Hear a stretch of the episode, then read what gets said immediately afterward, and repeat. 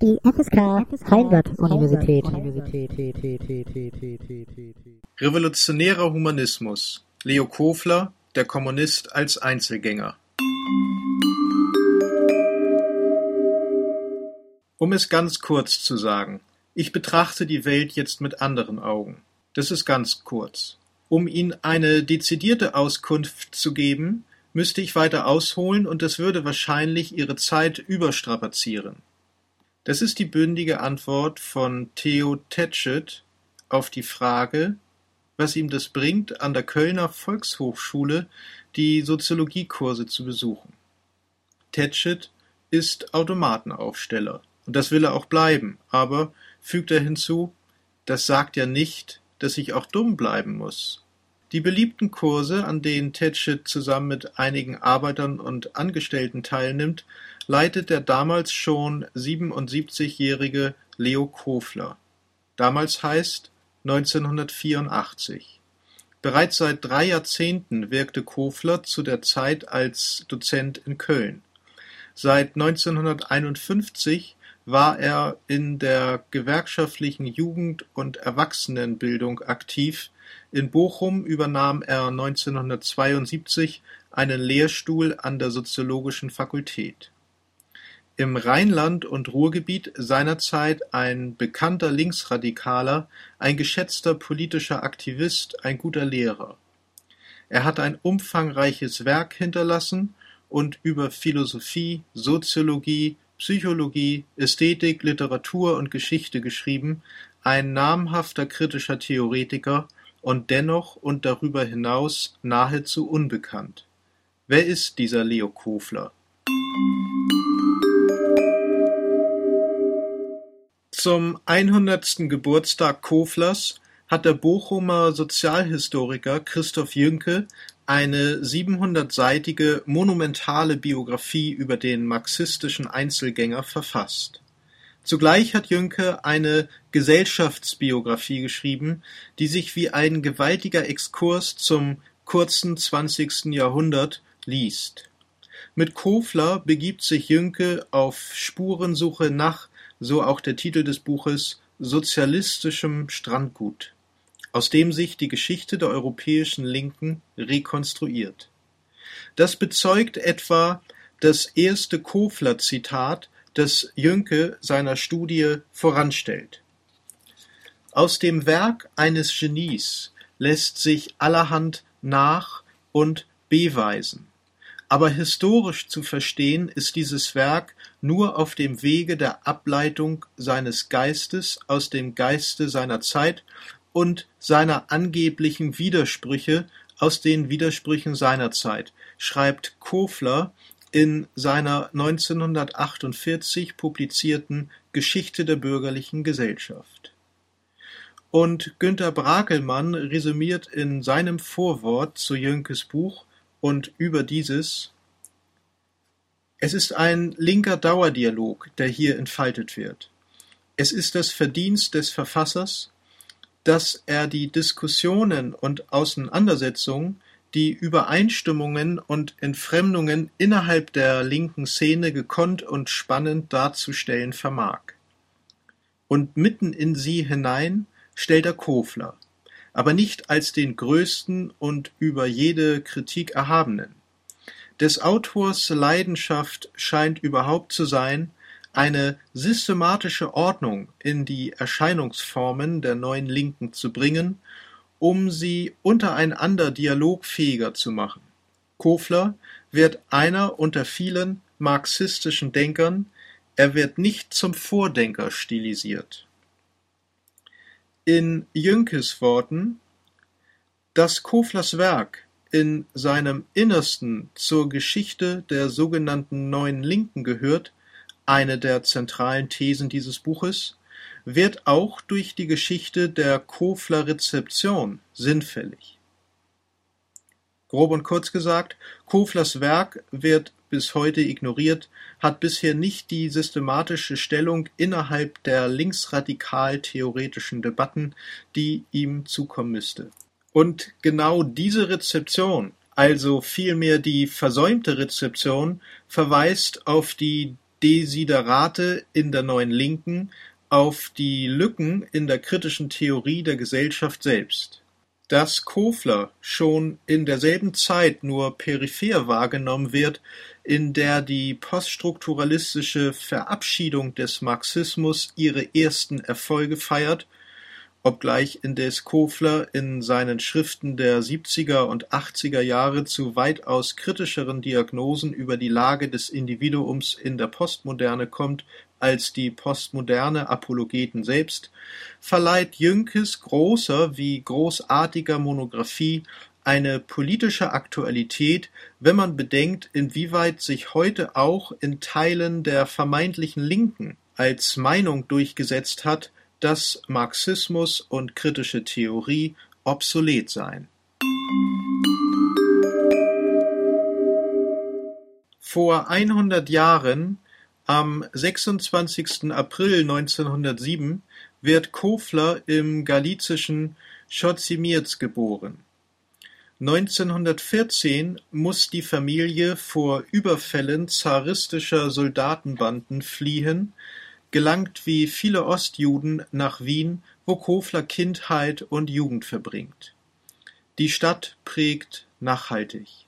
Das Rote Wien ist von der sozialistischen Arbeiterbewegung und vom sogenannten Austromarxismus bestimmt und natürlich hinterlassen auch Psychoanalyse und künstlerische Moderne ihre Spuren, so dass Kofler schnell seinen Weg zum Kommunismus findet. Vor allem der Einfluss Georg Lukács er publiziert 1923 seine Studie Geschichte und Klassenbewusstsein, führt Kofler zum historischen Materialismus. Von Max Adler übernimmt Kofler sozialpsychologische Motive, die er später in seiner Theorie von der Dialektik des bürgerlichen Bewusstseins ausbaut. Ende der 20er Jahre hält Kofler sein erstes Referat. Thema ist der Schulreformer Gustav Winnicken. Auf Winnicken geht der Begriff der Jugendkultur zurück. 1914 veröffentlicht er die Broschüre Was ist Jugendkultur? Bis kurz vor dem Ersten Weltkrieg war der Schüler Walter Benjamin begeisterter Anhänger des Schulreformers, besuchte das Internat Haubinda sowie die Freie Schulgemeinde Wickersdorf und stand im engen freundschaftlichen Kontakt zu Winnicken. Im Schatten des Militarismus, Nationalismus und Antisemitismus entwickelt Benjamin allerdings eine grundlegende Kritik an dieser Variante deutscher Pädagogik. Eine kritisch-theoretische Verbindung zum jungen Kofler in diesem Punkt wäre noch systematisch zu konstruieren Jedenfalls beschäftigt sich Max Adler 1924 in Neue Menschen, Gedanken über sozialistische Erziehung in zwei Kapiteln ausführlich und kritisch mit Winnicken, entwirft eine austromarxistische Erziehungstheorie und Jünke hält es für sicher, dass Kofler für sein Referat sich explizit auf Adler bezogen haben wird. Kofler sagt 1987 im Rückblick, er sei Adlers Lehren einige Jahre mit fanatischer Begeisterung gefolgt. Jünke: Es war Adler, der ihn (also Kofler) in die Welt des marxistischen Denkens einführte und unter dessen Einfluss er sich in die Diskussionen seiner Zeit einmischen sollte auch wenn er sich selbst in späteren Jahren weniger als Schüler Adlers denn als Schüler von Georg Lukács profilieren sollte, so blieb er in entscheidenden Aspekten seines Lebens und Werkes ein getreuer Schüler des großen Austromarxisten. Max Adler zählt zum linken Flügel der Austromarxisten und verteidigt als solcher die deduktive Methode.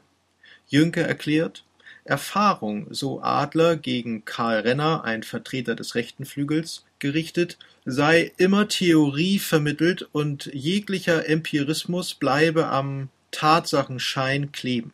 So geht es der materialistischen Geschichtsauffassung nach Adler weniger um Geschichte als um Gesellschaft. Marxismus ist für ihn vor allem soziologische Gesellschaftstheorie. Dieser Materialismus ist dabei nicht unproblematisch. gilt doch der Austromarxismus als Spielart marxistischer Theorie, die sich weniger an der materialistischen Analyse der Verhältnisse, weniger an der Kritik der politischen Ökonomie und dialektischen Logik orientierte, sondern vielmehr an einer ethischen Fundierung des Sozialismus und einem idealistischen Gesellschaftsverständnis, bei dem Fragen des Bewusstseins im Zentrum standen. In Jünkes Worten Gemeinsam ist allen Austromarxisten die Ablehnung des philosophischen Materialismus als vermeintlich metaphysisches Relikt bei Marx und Engels sowie die besondere Betonung, die sie dem Psychischen als einer tragenden, selbst die sogenannte ökonomische Basis durchwirkenden Säule gesellschaftlicher Verhältnisse zusprachen. Alles, was Menschen beeinflusst, muss so die im Austromarxismus überall präsente Einschätzung durch den Kopf hindurch. Vor allem Max Adler hat diese subjektzentrierte Orientierung theoretisch zu fassen versucht. Friedrich Engels hatte im Übrigen ganz Ähnliches selber formuliert. Alles, was die Menschen in Bewegung setzt, muss durch ihren Kopf hindurch. Aber welche Gestalt es in diesem Kopf annimmt, hängt sehr von den Umständen ab. Bei Kofler wird sich dies später in seiner Anthropologie wiederfinden.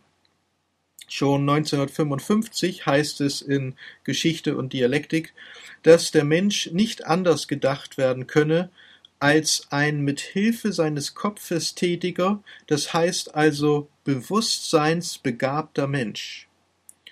In seinem Aufsatz Ethischer oder marxistischer Sozialismus, ebenfalls von 1955, führt Kofler aus: Die sich selbst durch bewusste, das heißt stets durch das Bewusstsein hindurch vollzogene Tätigkeit machende Gesellschaft findet die Kriterien ihrer Erkenntnis in sich selbst, in ihren an sich einsehbaren und verstehbaren Absichten, Zielen und Voraussetzungen der Verwirklichung dieser Ziele. Kofler gibt Adlers Theorie des Bewusstseins eine materialistische Wendung, indem er eben die tätige Seite des Bewusstseins betont. Das, was Marx in seinen Feuerbach-Thesen die sinnlich-menschliche Tätigkeit oder praktisch-kritische Tätigkeit nennt. Entscheidend für Koflers Wendung ist der Praxisbegriff, den er in Anlehnung an Georg Lukács entwickelt.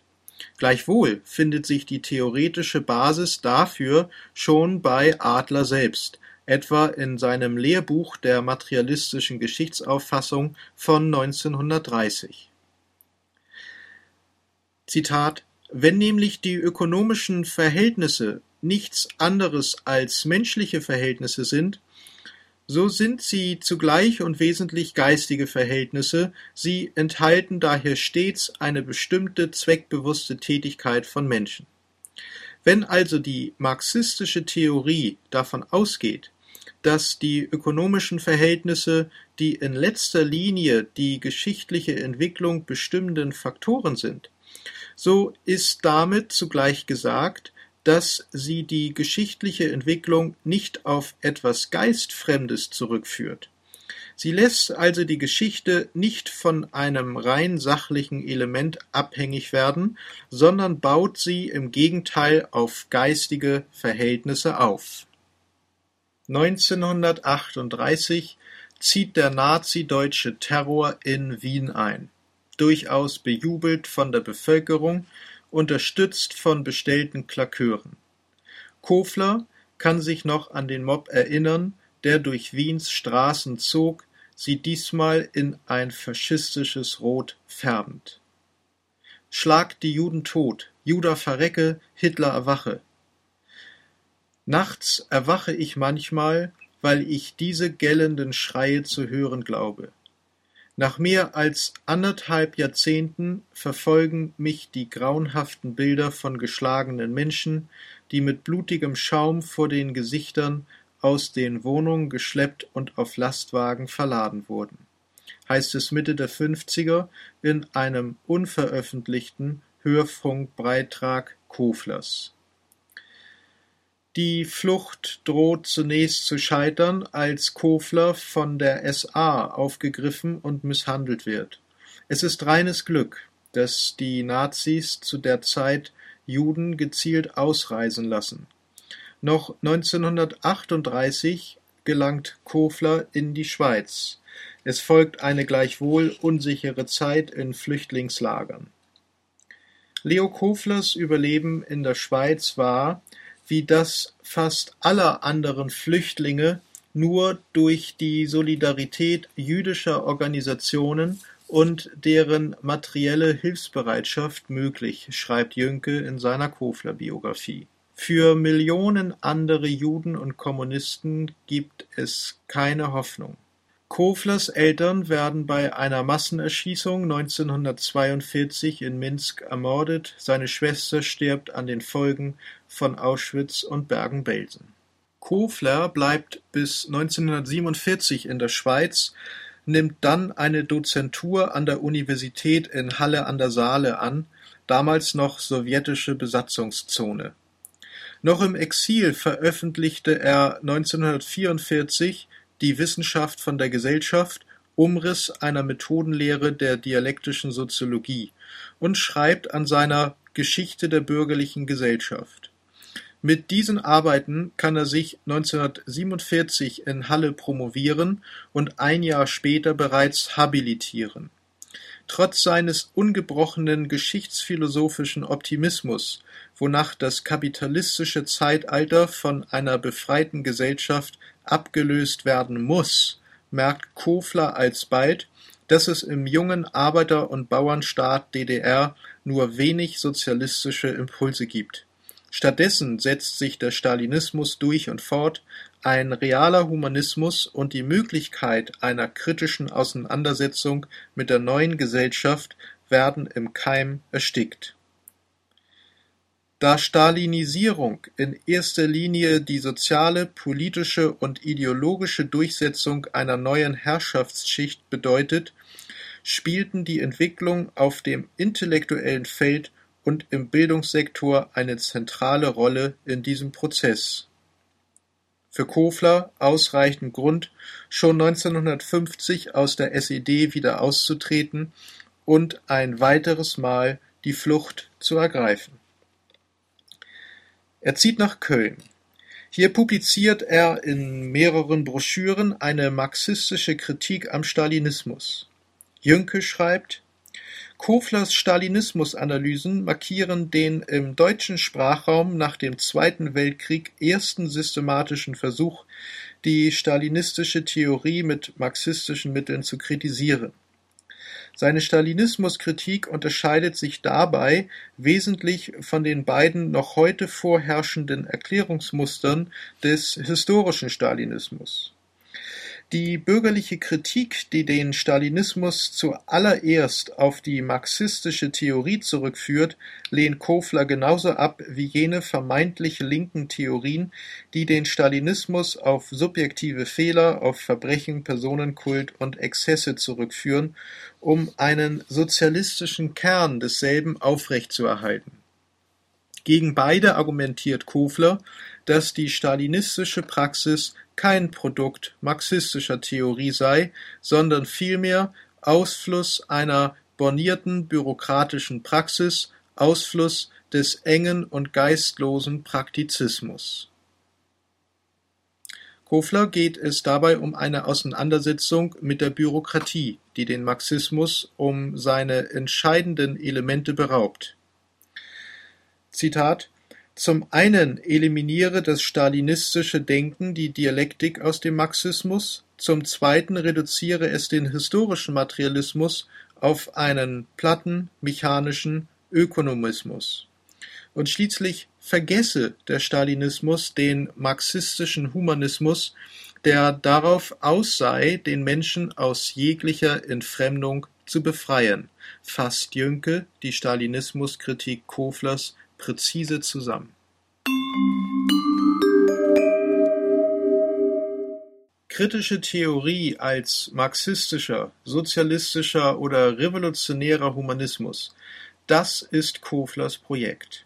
Die konkrete Utopie, den Menschen von der Entfremdung zu befreien, führt Kofler wissenschaftlich im Sinne einer Sozialpsychologie des integrierten Bewusstseins aus.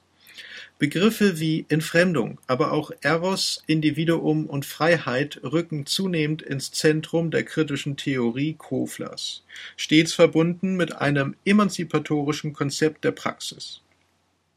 1964 veröffentlicht er seine Studie Der proletarische Bürger, 1967 das Essaybuch Der asketische Eros und 1968 die Perspektiven des revolutionären Humanismus. Kofler bleibt Einzelgänger, auch wenn sich in seinen Untersuchungen deutliche Parallelen zur kritischen Theorie Theodor W. Adornos sowie Max Horkheimers und insbesondere Herbert Marcuses zeigen. Nichtsdestotrotz lehnt Kofler die kritische Theorie Adornos und Horkheimers als Zitat Rückfall in vormarxsche Sozialphilosophie vehement und drastisch ab, karikiert Adorno als einen extremen Pessimisten mit einem nihilistischen Pferdefuß und erkennt in dem damals von Adorno und Marcuse formulierten Konzept einer negativen Dialektik nicht mehr als Pseudodialektik.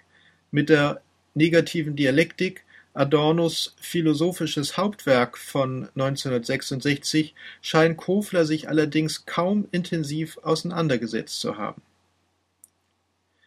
Zitat Dem ideologischen Schein nach ist die Vollendung des kritischen Weges gerade dadurch erreicht, wenn erkannt ist, dass ausnahmslos alle Erscheinungen so total verdinglicht sind, dass es, mit Ausnahme der rein theoretischen Position der dialektischen Kritik selbst an keinem Punkte einen Ausbruch geben kann, so Kofler in Der asketische Eros.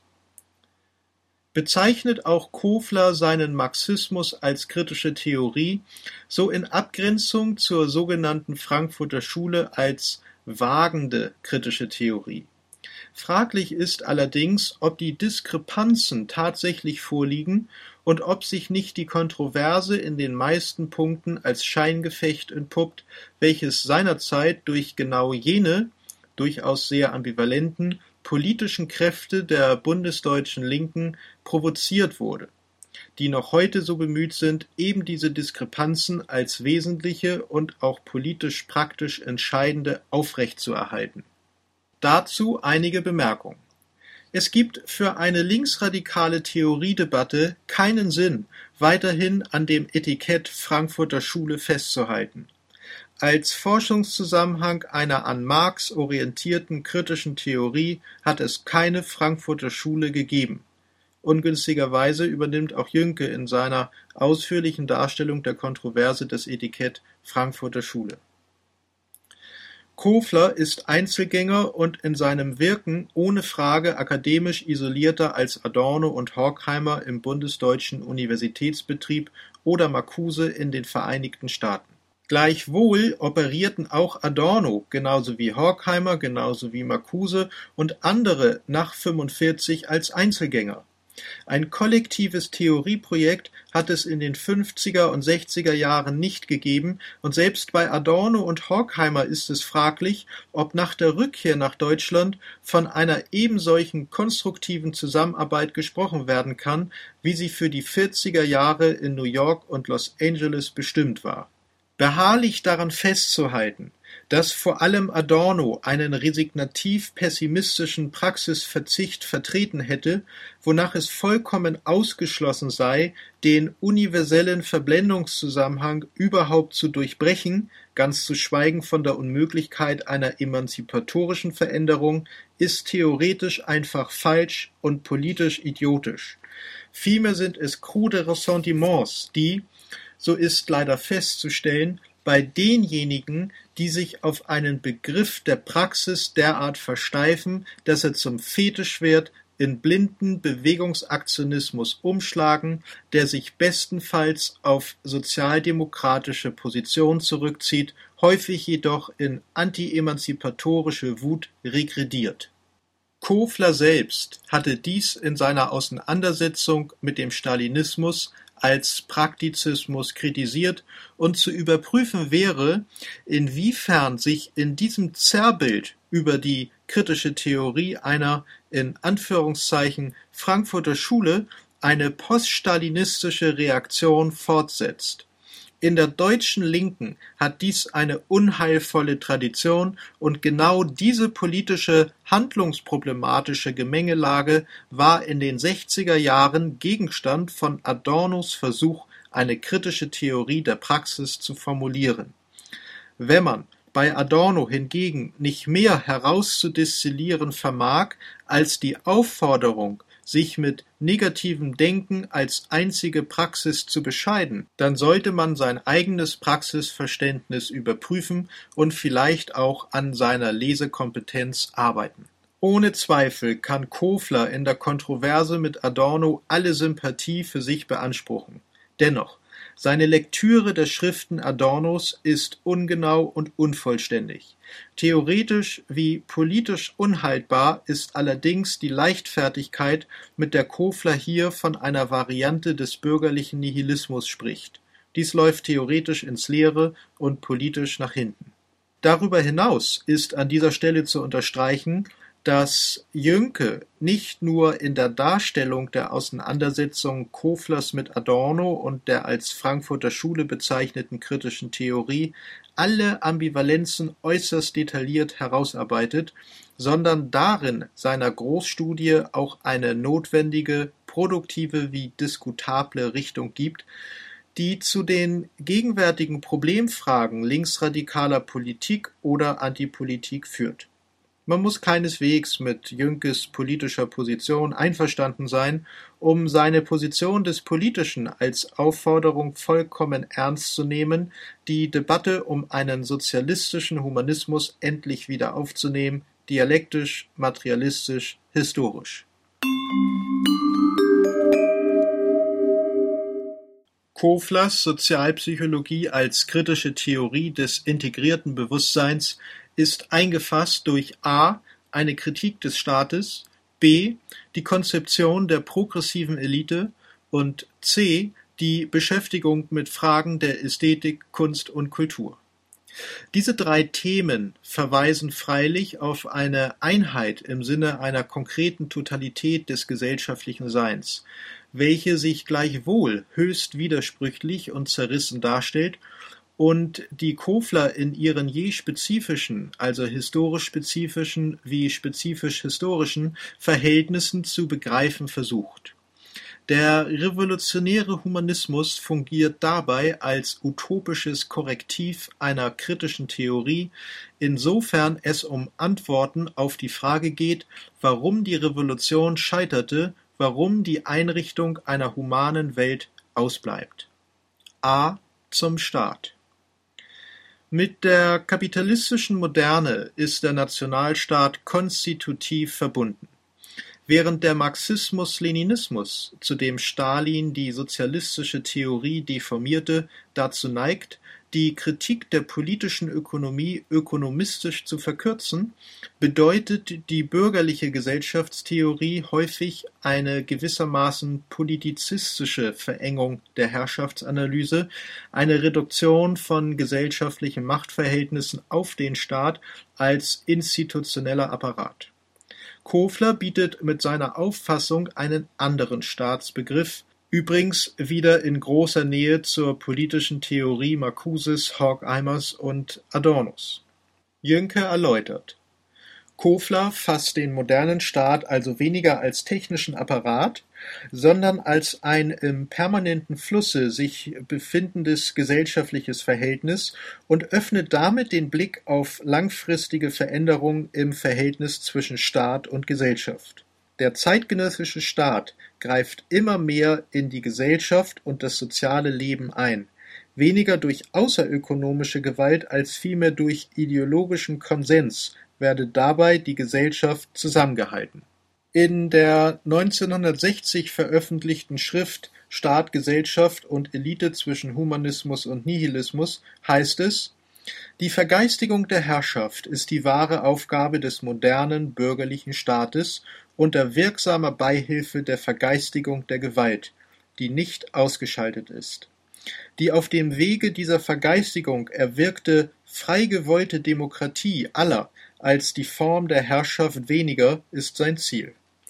Die Dreieinigkeit des staatlichen bürgerlichen Geistes teilt sich in die dreifache Erscheinung des egoistischen Herrengeistes als kultureller, des geistreichen Geistes der Intellektuellen als theoretischer und des blinden Geistes der Bürokratie als gesetzlicher. Mit dieser Vergeistigung des Staates ist nicht nur die höchste Form des Staates, deren er in der antagonistischen Gesellschaft überhaupt fähig ist, erreicht, sondern auch die subtilste, versteckteste, mythologischste Form.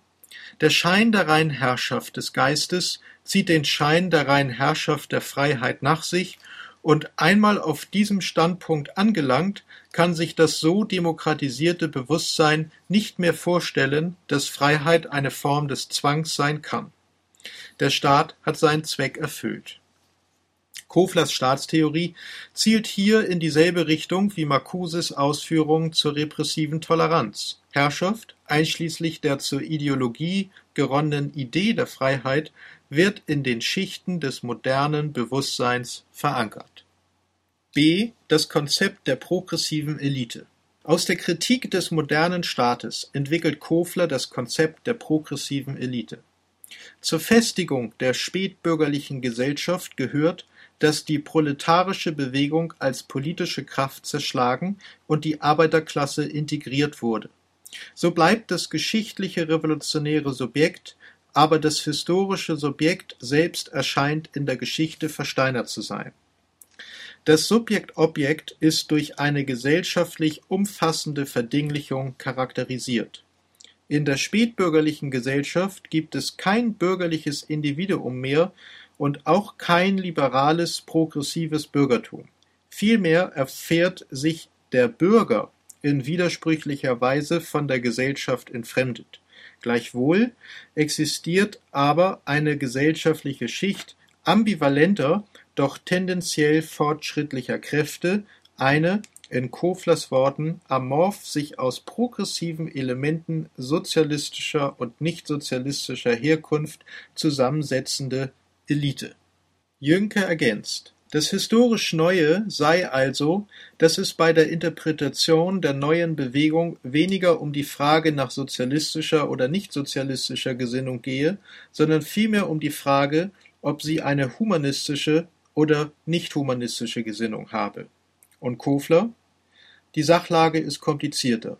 Die Fronten haben sich verschoben. Viele Sozialisten stehen heute, zumeist ohne es zu wissen, dort, wo man sich dem geschichtlichen Fortschritt entgegenstemmt. Viele, die dem Sozialismus noch mit Skepsis begegnen, aber sich ein liberal-fortschrittliches Bewusstsein bewahrt haben und verzweifelt gegen das Unterliegen unter den Prozess der menschlichen Deformation ankämpfen, geraten in eine Front mit dem Sozialismus.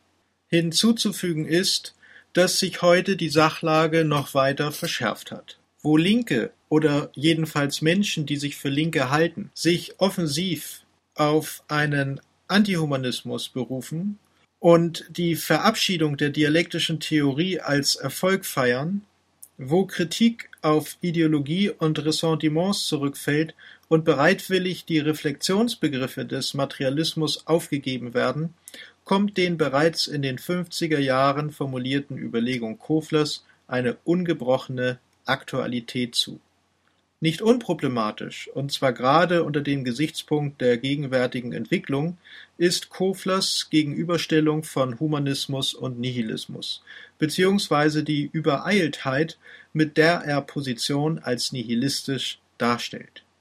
Nicht nur, dass zu überprüfen wäre, inwiefern der Begriff des Nihilismus überhaupt geeignet ist, um die Widersprüchlichkeit des spätbürgerlichen Bewusstseins zu erfassen. Der Begriff des Nihilismus wäre freilich erst einmal über die ambivalente Spätphilosophie Nietzsches zu rekonstruieren. Günter Anders hat Ende der 40er Jahre übrigens einen viel genaueren Nihilismusbegriff in seiner Kritik der an Heidegger anschließenden Existenzphilosophie eingeführt. Sofern Nihilismus als einziger Gegenbegriff zum Humanismus fungiert, droht auch der Humanismus selbst schematisch, ja holzschnittartig verengt zu werden und seinen dialektischen Charakter zu verlieren, droht mit einem Wort der Humanismus selber in Nihilismus umzuschlagen.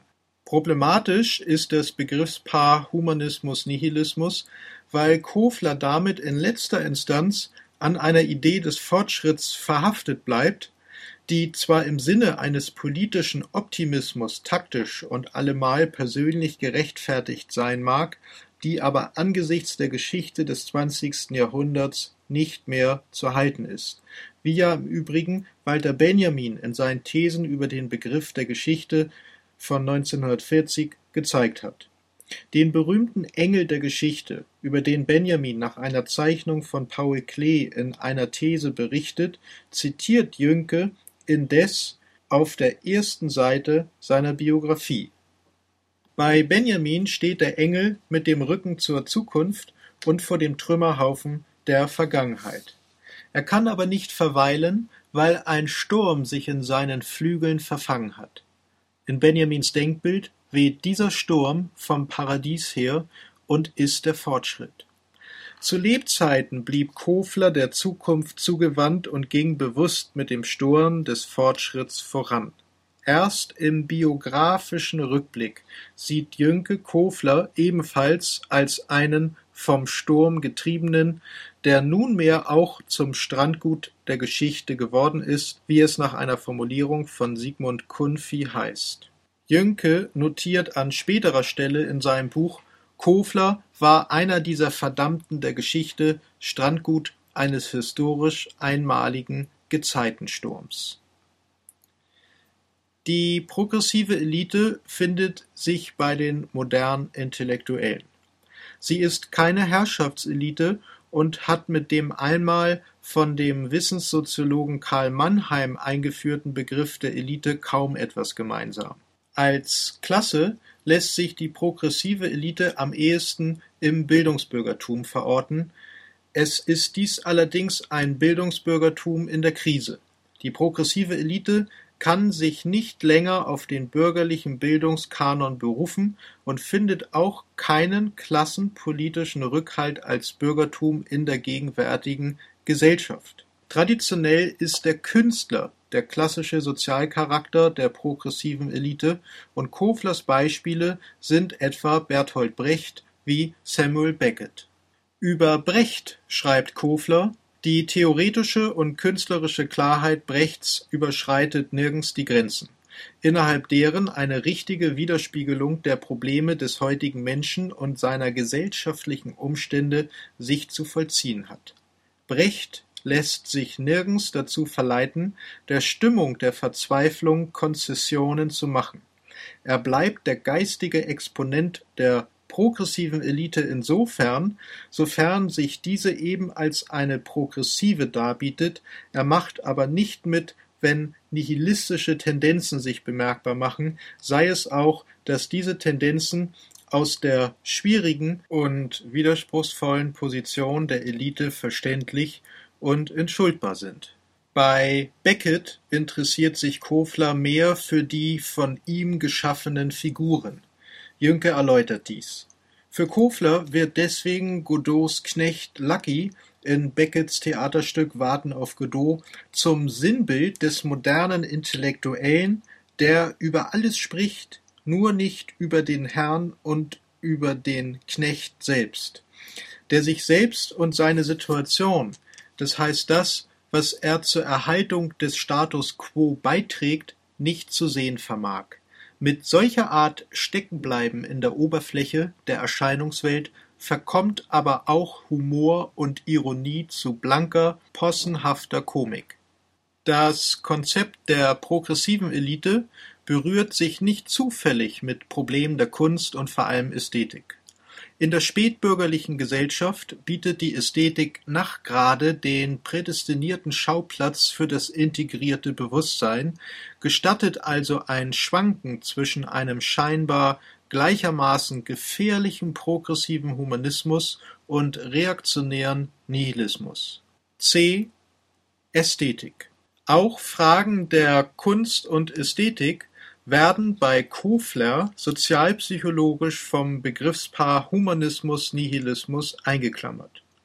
Zum grundsätzlichen Problem wird zusätzlich, dass Kofler seine Überlegungen zur Ästhetik auf das Wesen der Kunst bezieht und damit einen tendenziell ahistorischen Begriff von Kunst als eine Art invariante menschlicher Praxis präjudiziert auch wenn Kofler auf die moderne Kunst und die ästhetische Avantgarde rekurriert, bleiben die damit gemeinten Phänomene zum Teil einem sehr oberflächlich naiven Realismus verhaftet, zum Teil aber einfach abstrakt und ideell begriffen.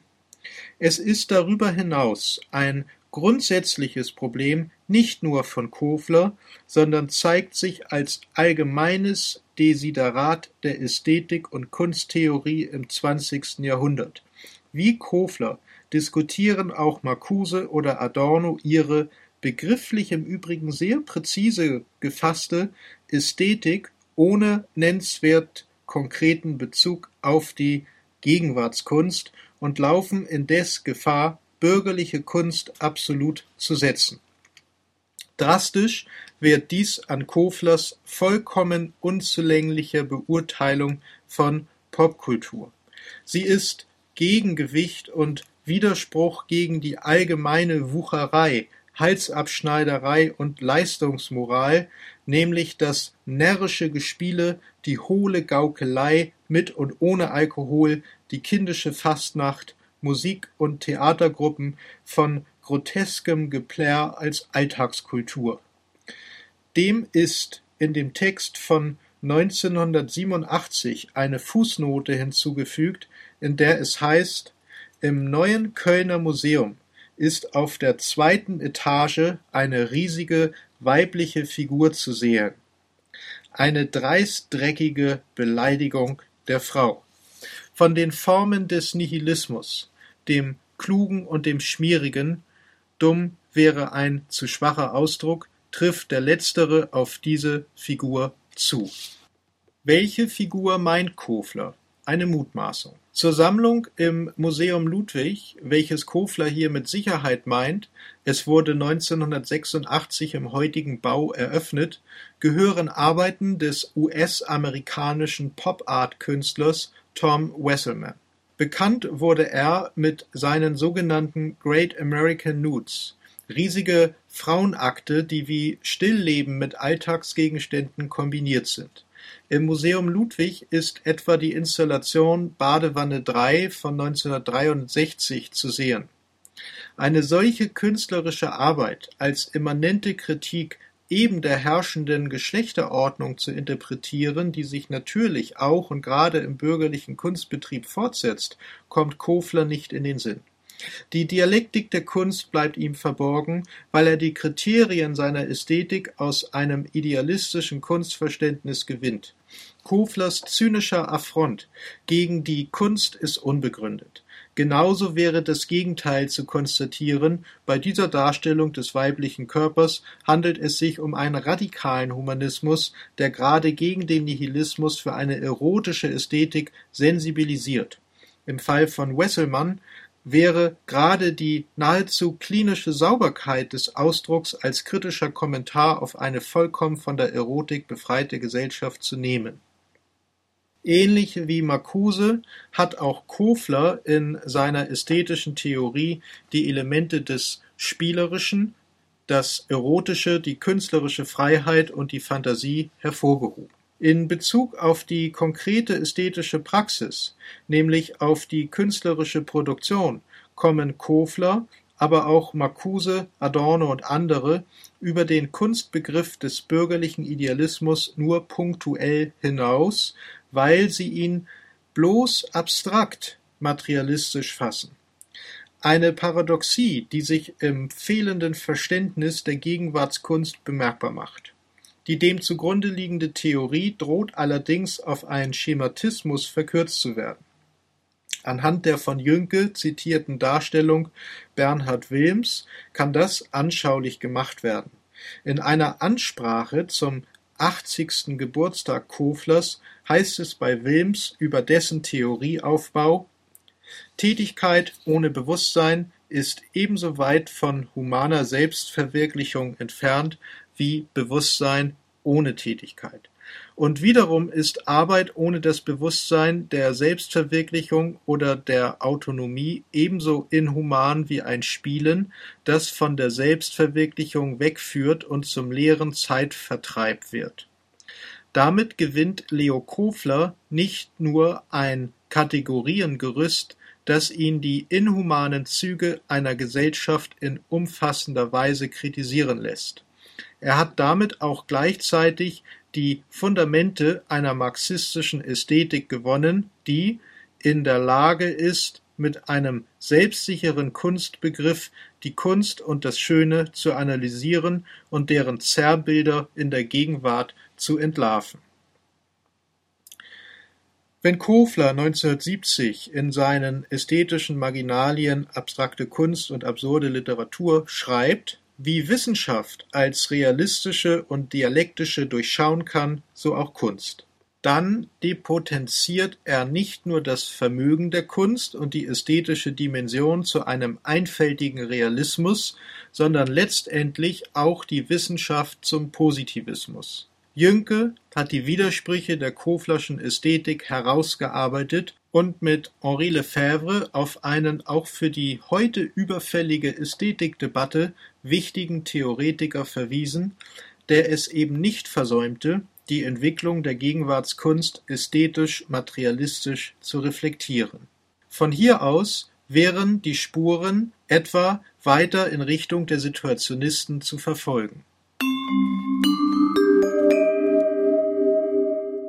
Kernstück der Koflerschen kritischen Theorie der Gesellschaft ist eine Anthropologie im Sinne des revolutionären Humanismus, also eine an Marx anschließende Anthropologie, die ebenso wie Ernst Bloch oder Erich Fromm und natürlich Marx selbst den Menschen als prozessual prozesshaftes, selbstbestimmtes, aber in der Selbstbestimmung noch nicht festgelegtes Wesen begreift, das als Mensch sich erst noch konstituieren muss und so lange das Ensemble der gesellschaftlichen Verhältnisse bleibt. Der Mensch ist damit wesentlich veränderbar oder anders gesagt in seinem Wesen nicht festgelegt, aber auch nicht unbestimmt. Insofern definiert Kofler Anthropologie als Wissenschaft von der unveränderlichen Voraussetzung menschlicher Veränderlichkeit. Nur in dieser Dialektik des Wesensbegriffs ist aufrechtzuerhalten, wenn Kofler schreibt, dass alle kritische Theorie letztendlich einen exakt definierten Begriff des Menschen, eine exakte Definition seines eigentlichen Wesens voraussetzt. Diesen Begriff zu formulieren und eine solche Definition zu finden, ist die Aufgabe der Anthropologie. Beschränkt sich jedoch diese Definition auf das Begriffspaar Humanismus-Nihilismus, wird entweder der anthropologische Wesensbegriff metaphysisch überhöht oder das menschliche Dasein wird ontologisch auf ein verewigtes Wesen erniedrigt. Nichtsdestotrotz stellt die Anthropologie als revolutionärer Humanismus den Hintergrund dar, vor dem Kofler seine kritische Theorie der Gesellschaft entfaltet wie Marcuse oder Adorno, Ernst Bloch oder Henri Lefebvre geht auch Kofler davon aus, dass eine Kritik der gegenwärtigen Verhältnisse nur in Detailanalysen und immanent kritisch möglich ist. Der kritische Blick richtet sich dabei auf die veränderten Strukturen des Alltagslebens, in dem auf vielfältige und widersprüchliche Weise die Entfremdung des Menschen in der spätbürgerlichen Gesellschaft zum Ausdruck gelangt. Die kritische Theorie findet die soziale Struktur nicht unmittelbar vor, die Widersprüche verlaufen hinter dem Rücken der Menschen unbewusst. Zugleich bestimmen sie aber das Unbewusste, die Wünsche und Vorstellungen ebenso wie das Bewusstsein. Insofern ist der Spätkapitalismus dadurch gekennzeichnet, dass er in immer mehr Lebensbereiche eindringt, die fortschrittlichen Kräfte absorbiert und die revolutionären Bewegungen integriert.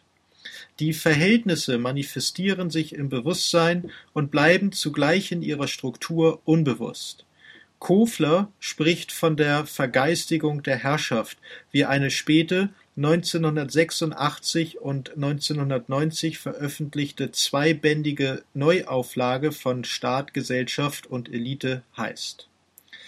In der Analyse und Diagnose des integrierten Bewusstseins zeigen sich seit den 50er Jahren zwischen den kritischen Theorien Koflers und Marcuses zahlreiche Parallelen. Ohnehin stellen Marcuses Schriften eine entscheidende Orientierung für Kofler dar, trotz der kritischen Kontroverse zwischen beiden Marxisten, die übrigens leider eine einseitige Auseinandersetzung Koflers mit Marcuse bleibt. Voller Zuspruch schreibt Kofler 1958 in einer insgesamt positiven Rezension von Marcuses Triebstruktur und Gesellschaft Herbert Marcuse ist zweifellos einer der wichtigsten Denker unserer Zeit.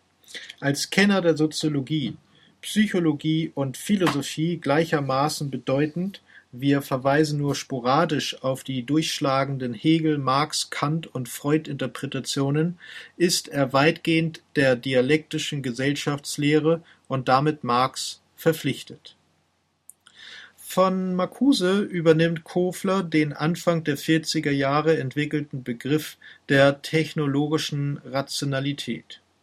1971 heißt es in Technologische Rationalität im Spätkapitalismus Der jeweilige Bereich technologischer Rationalität schwebt nicht frei im Raum, sondern ist vielseitig eingebettet in einen gewaltigen Strom fetischistischer und nihilistischer Irrationalität Letztere bildet deshalb die allgemeine Voraussetzung im Prozess der ideologischen Absicherung sowohl der bestehenden ökonomischen Bedingungen, unter denen sich die technologisch-rationalen Handlungen vollziehen, wie dieser selbst gegen jegliche mögliche Infragestellung. Von einer völlig autonomen technologischen Rationalität, die sich die ganze Gesellschaft unterwirft und den einzelnen Wissenschaften ihr eigenes Wesen aufprägt, kann somit nicht die Rede sein. Gegen Marcuse wendet Kofler also ein, dass Herrschaft sich nicht als Technologie verewige, sondern mittels der Technologie. Kofler übergeht damit jedoch die Unterscheidung zwischen Technologie und Technik, die Marcuse in seinem Aufsatz Einige gesellschaftliche Folgen moderner Technologie, der 1941 in der Zeitschrift für Sozialforschung erschien, gleich im ersten Absatz vorgenommen hatte. Zitat In diesem Aufsatz wird Technologie als der geschichtliche Prozess gefasst, in dem die eigentliche Technik, das heißt die technischen Apparaturen der Industrie, des Transports und der Kommunikation, nur einen Faktor unter anderen darstellt wir fragen nicht nach dem Einfluss oder der Wirkung der Technologie auf die menschlichen Individuen, denn diese sind ihrerseits Bestandteil und Agenten der Technologie, nicht nur als solche, die die Maschinerie bedienen oder erfinden, sondern auch in Gestalt der sozialen Gruppen, die über Anwendung und Verwertung der Maschinerie bestimmen. Als Produktionsweise, als Totalität der Mittel, Einrichtung und Erfindung, die das Maschinenzeitalter prägen, ist Technologie zugleich eine Form der Organisation und Aufrechterhaltung oder Veränderung gesellschaftlicher Verhältnisse, ein Ausdruck herrschender Denk- und Verhaltensweisen, ein Mittel der Kontrolle und Herrschaft. Die Technik selbst kann Autoritarismus ebenso fördern wie Freiheit, den Mangel so gut wie den Überfluss, die Ausweitung von Schwerstarbeit wie deren Abschaffung. Zitat Ende. Man sollte die Differenzen, die im marxistischen Kern der Sache keine sind, produktiv nehmen, als Widersprüche, die mit der Struktur der Gesellschaft als Gegenstand kritischer Theorie mehr zu tun haben als mit der kritischen Theorie selbst. Koflers Entwicklung der kritischen Theorie ist mithin in dieser Weise zu verstehen. Bemerkenswert in dieser Hinsicht ist seine späte Auseinandersetzung mit der Politik der Grünen sowie seine Analyse der Yuppie-Moral als neoliberaler Sozialdarwinismus, auch die Postmoderne ist in den 80er Jahren schon Thema bei Kofler.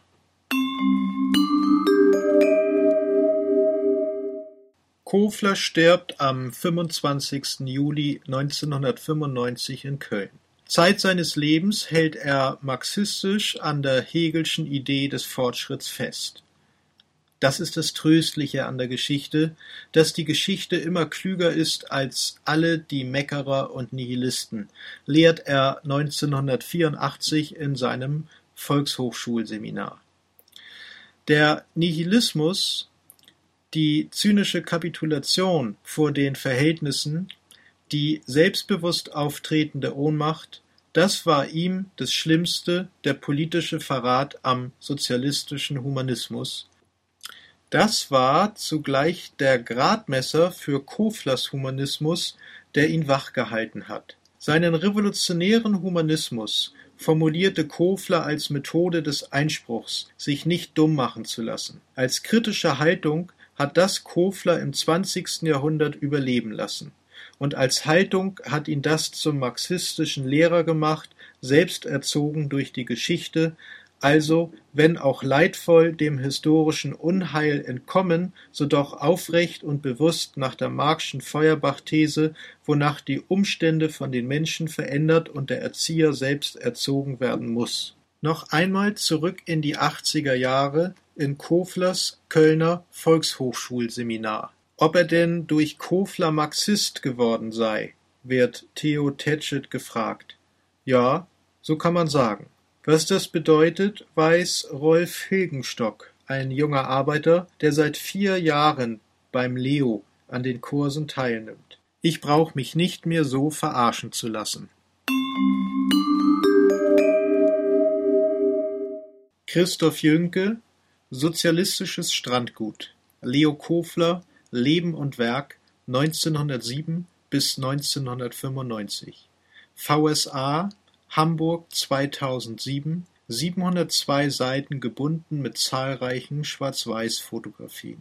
Auf der Homepage der Leo Kofler Gesellschaft www.leo-kofler.de finden sich einige Beiträge Koflers als Volltext.